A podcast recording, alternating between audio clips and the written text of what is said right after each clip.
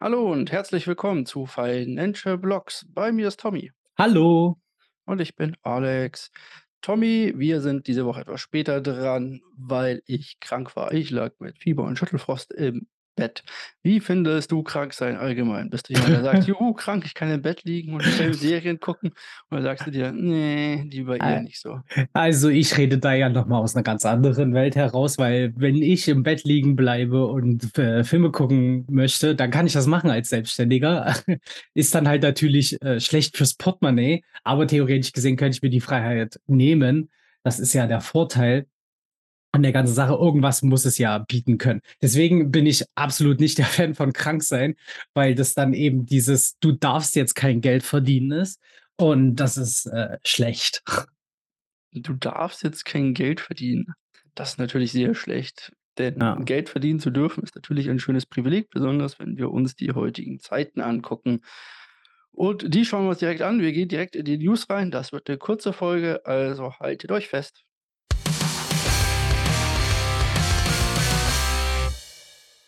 Die News starten mit einer kleinen generellen, äh, Information für eine neue Regulatorik, die sich in Deutschland, äh oder die es dann ab 2023 in Deutschland gibt. Und zwar wird der Verkauf von Futures für Kleinanleger verboten. Jetzt, ähm, Futures sind Derivate und da gibt es unterschiedlichste Ausprägungen, unterschiedlichste Zertifikate, Mini-Futures, Mikro-Futures, dann gibt es CFD-Handel und so weiter. Wenn man sich das Ganze jetzt 'n bisschen durchliest, ähm, kommt es eigentlich für mich auf einen Satz dabei raus. Und zwar wird die oder wird die äh, wird es eine Ausnahme geben.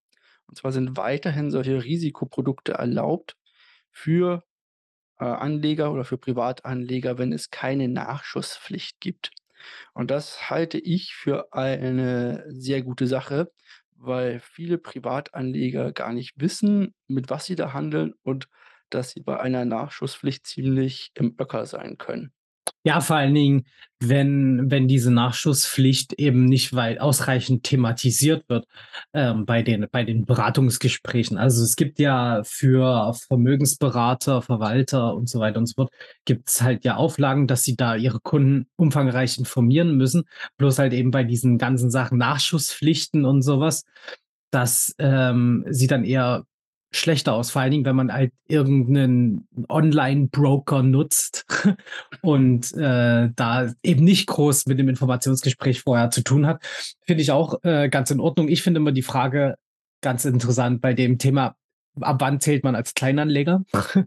Äh, weil das ist ja wirklich so ausformuliert worden. Äh, ich würde mal gerne irgendwo 'ne Zahl sehen, wo das wo das so 'n Schnitt macht und ob das dann über die Jahre vielleicht steigt wegen Inflationsausgleich oder was weiß ich, dass man dann eben auch mal irgendwie vom Kleinanlegertum wegkommt. Und das finde ich ist immer so 'ne Auslegungssache. Ich glaube, da musst du schon oder ich glaube, da ist dann eine gesetzliche ne, ich glaube, da ist dann eine das immer so schön, eine gewerbliche Perspektive dahinter, damit du vom. Kleinanlegertum wegkommst. Also klar, wenn du irgendwie, äh, 100.000.000 in deinen Kontrakt reingibst und sagst: „Hier, ich kaufe für 100.000.000 Short-Position auf Tesla“, Mhm. dann wirst du wahrscheinlich auch nicht mehr als Kleinanleger zwangsläufig gelten. Mhm. Aber ich denke mal, du giltst dann immer noch als Privatperson. Aber da wirst du auch nicht einfach bei dem nächsten Neo-Broker um die Ecke wahrscheinlich 'n paar Kontrakte kaufen mit dem Wert, der da dahinter steht. Da kann man dann wahrscheinlich davon ausgehen, dass du dich vorher ein bisschen schlau gemacht hast, was das Ganze heißt. Kurz zur Nachschusspflicht. Es kann vorkommen bei klassischen Finanzprodukten im Vergleich zu Krypto zum Beispiel, ähm, machen die ja zum oder klassischen Finanzprodukten, da macht ihr am Freitagnachmittag 'n Trade auf, sagt: „Ich gehe long auf Tesla“ oder irgendwie so was, kauft Kontrakte für was weiß ich was und müsst dafür Geld hinterlegen. So, also sagen wir, ihr habt 1.000 $ hinterlegt oder 1.000 € hinterlegt und, ähm, das gilt dann sozusagen als eure Sicherheit oder als die Sicherheit für den Trade. Am Wochenende kommt irgendwie raus, dass, äh, Elon Musk, keine Ahnung, mit Tesla pleite ist und der Wert fällt übers Wochenende auf nahezu 0 oder sagen wir mal auf 10 $ pro Aktie oder irgendwie so was. Irgendwie so was, also so 'n ganz extremer Fall. So was kommt halt vor in der Welt da draußen. Dann ist es so, dass eure Position bei den Brokern ja nur zu Börsenzeiten gehandelt wird. Das heißt, eure Position kann nicht geschlossen werden oder ist derzeit nicht geschlossen und ihr seid mit eurer Position massig im Minus von irgendwie wahrscheinlich 600 die die Aktie derzeit rum wert ist, runter auf 10 und dann habt ihr plötzlich ein Minus auf eurem Konto stehen. Dann macht am Montag, sobald die Börse aufmacht, der, äh, Broker eures Vertrauens dann eure Position zu, sagt, jo äh, ihr schuldet ihm, was weiß ich, je nachdem, wie hoch eure Position war und euer Hebel da drauf war, X Geld. Und das kann bis in die Hunderttausenden gehen natürlich dann. Oder Millionen, kommt natürlich auf den Hebel drauf an, das Produkt, den Verfall und so weiter.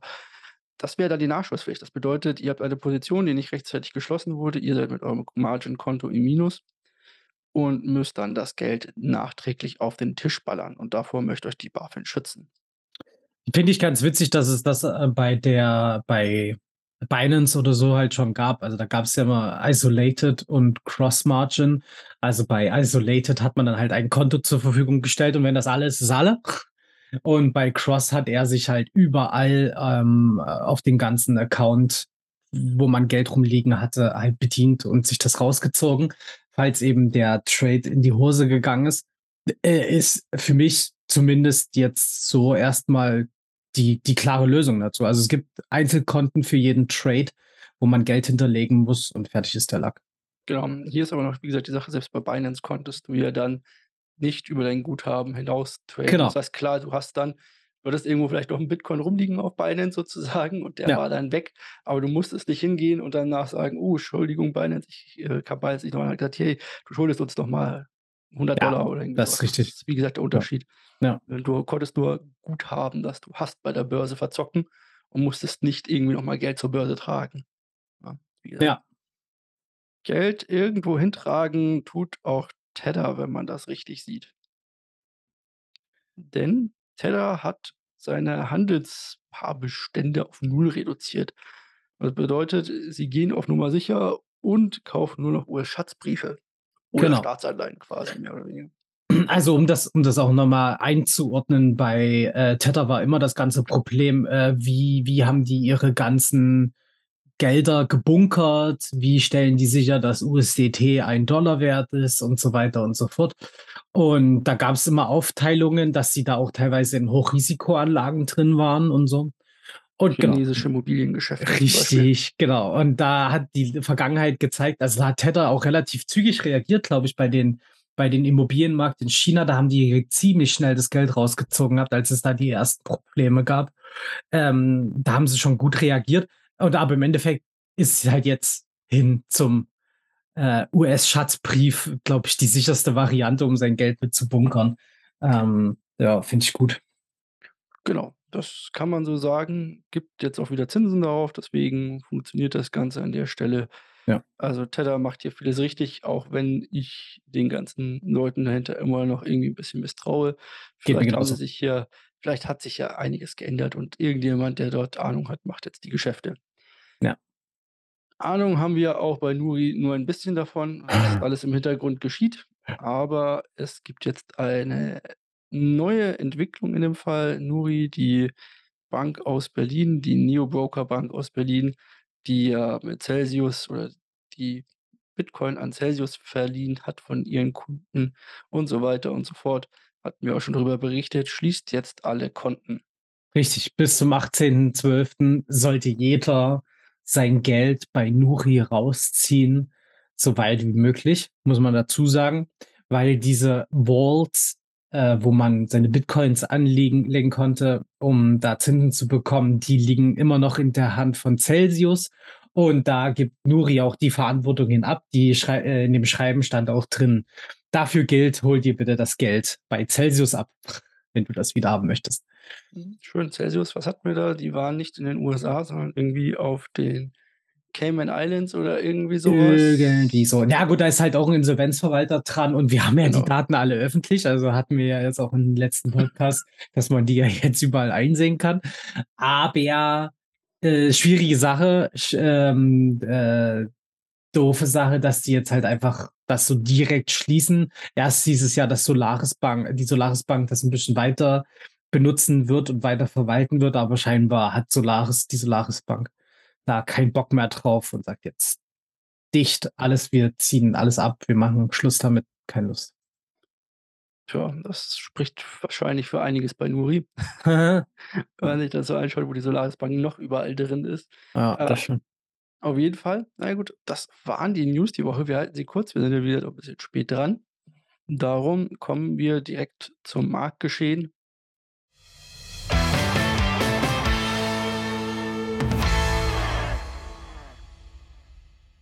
Ja, und den Markt können wir eigentlich auch ganz kurz halten, denn dort tut sich nicht viel.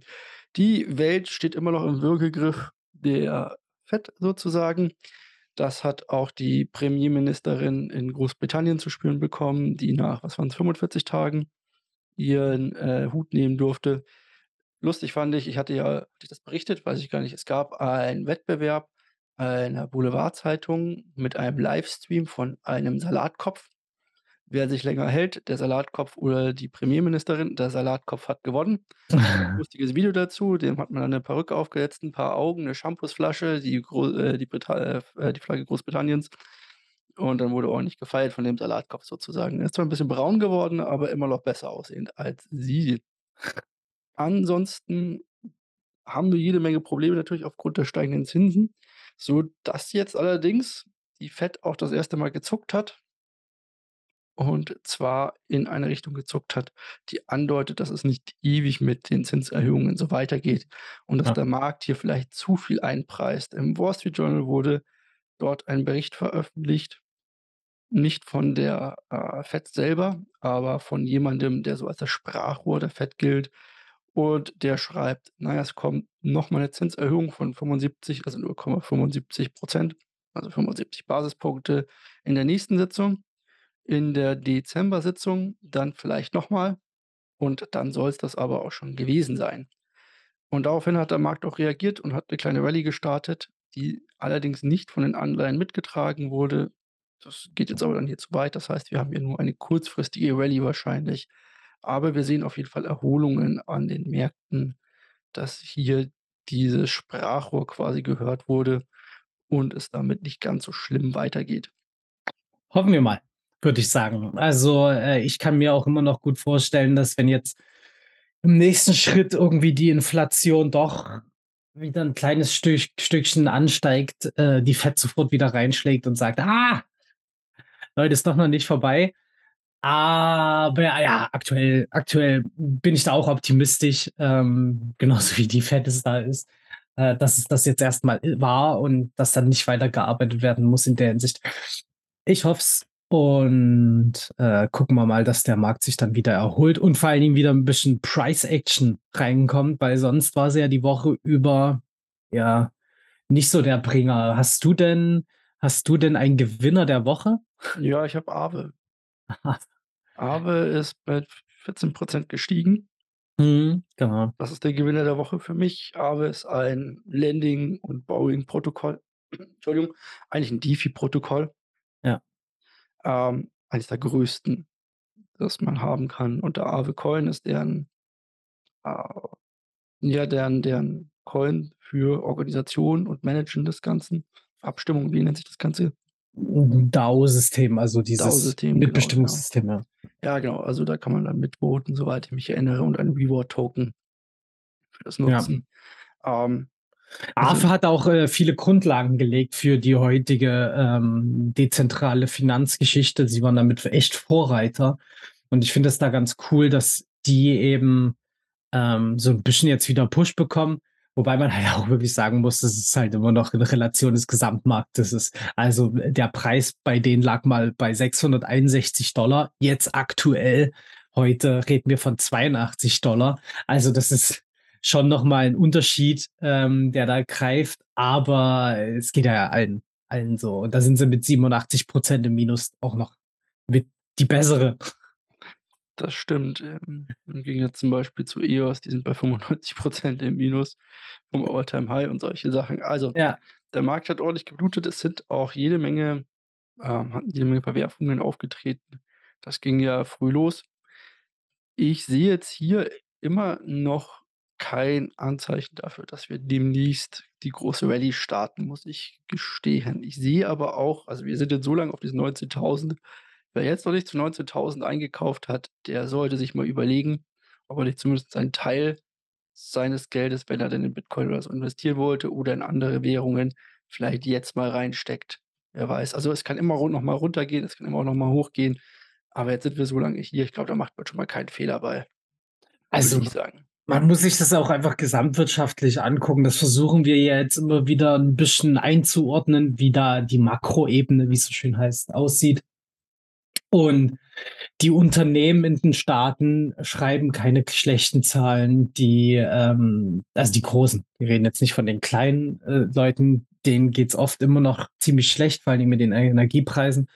Aber insgesamt geht's den großen Playern richtig gut und die sind die Wirtschaftstreiber und es sieht auch nicht so wirklich aus, als würde da die Arbeitslosenzahl weiter stark steigen. Und wenn sich jetzt noch die Inflation packt, dann braucht's wirklich irgendwas Krasses wie China greift Taiwan an, damit das Ganze noch mal ins Schwanken gerät. Äh, genau. Deswegen, ich bin da auch ähm, also klar, es kann immer noch mal runtergehen, aber ich denke, durch den gröbsten Mist sind wir durch. Genau.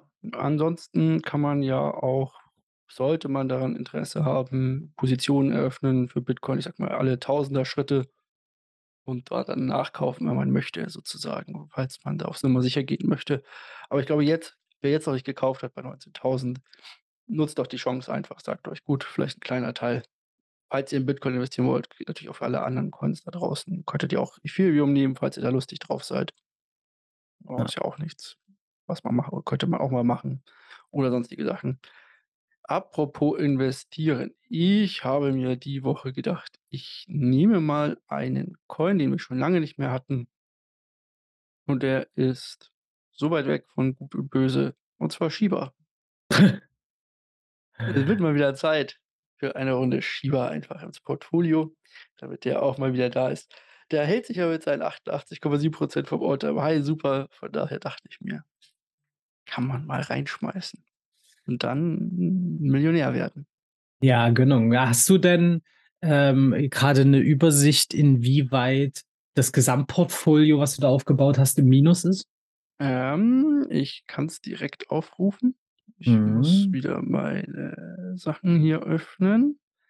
Das Ganze ist ja zur freien Verfügung oder ist ja öffentlich zur freien Verfügung nicht, ist ja öffentlich. Für normal habe ich immer einen Link unter den ganzen oder unter den Folgen. Apropos unter den Folgen, dort sind auch immer Sprungmarken. Falls ihr euch für irgendwas besonders interessiert, da könnt ihr hingucken um das Ganze euch anzugucken. Ja. Und vor allen Dingen ist auch unter den ähm, unter den Video oder Podcasts gibt's oft Möglichkeiten zum Kommentieren oder Like-Button oder Abo-Buttons oder solche Sachen. Die könnt ihr natürlich auch gerne benutzen und uns damit, äh, etwas unterstützen. Das wäre voll nett von euch. Genau. Äh, wir sind minus 60 %, wobei da natürlich der Luna 2 ähm, also Luna hier mit minus 100 % das Ganze natürlich ordentlich nach unten zieht. Aber minus 60 % ist doch eigentlich voll in Ordnung. Also, wenn man's auf die auf den Gesamtmarkt an Ja, wenn man's äh, auf den betrachtet. Gesamtmarkt antr trägt, die eigentlich alle minus 80 % sind, bin ich bei Ja. minus 60 % mit dem Nachkaufen hier ganz gut unterwegs. Ja. Es gibt halt hier so 'n paar Sachen, wo ich mir sagen würde, da könnte man noch mal 'n bisschen was reinäumeln, wie zum Beispiel in Shiba. Wo ist denn Shiba eigentlich derzeit? Da, Shiba ist bei minus 61 %, nämlich nur ist doch sogar einer der besseren Coins, die sich gut gehalten haben. Ah, Krass. ja, da kann man, äh, sich mal denken: „Ja, auch nicht schlecht, kann man mal 'n bisschen was nachlegen.“ Ja, also der schlechteste Coin ist mit Abstand immer noch Luna 2 hier. Die sind, ähm, klar Und hoffen wir mal Prozent. hoffen wir mal, dass das so bleibt und nicht ein anderer Coin aus deinem Portfolio den einholen wird, indem der auch 'ne Nullnummer macht. Indem der auch 'ne Null macht. Ja, aber hier Harmony könnte die sind bei 83 93 % im Minus. Mhm, und Harmony ist auch wirklich 'n kritisches Thema. Also, die Chain an sich ist nicht sonderlich mehr stabil. Äh, jeder, der dort Investments drin hat, der sollte sich das auf jeden Fall mal genauer angucken, was es da für News gibt und, äh, wie da die ganze Welt absieht. Große Projekte wandern davon ab und ziehen auf andere Chains um. Ich sage da mal Devi Kingdoms zum Beispiel. Ähm, das, äh, ist doof und sollte man auf jeden Fall im Auge haben, wenn da jemand irgendwie mit Harmony unterwegs ist. Genau, Defi Kingdoms war, glaube ich, auch das Einzigste, was diese Chain so lange oben gehalten hat. Ja. Na ja, kann man jetzt ändern. Ansonsten die besseren Coins sind die Börsencoins, BNB, FTT zum Beispiel, die halten sich hier ganz gut noch in dem ganzen Crow mit nur minus 75 % und so was. Ist Ja. alles noch im Rahmen, sage ich mal. Da kann man auch immer mal reingucken. Gut, also die Woche wird Shiba. Dann war das 'ne kurze Folge. Wir sehen uns ja in 'n paar Tagen schon wieder. Genau. Und dann wünschen wir euch noch einen schönen wahrscheinlich kommt die Folge am Sonntag raus 'n schönen Sonntag. Und dann bis zum nächsten Donnerstag. Tschüss. Tschüss.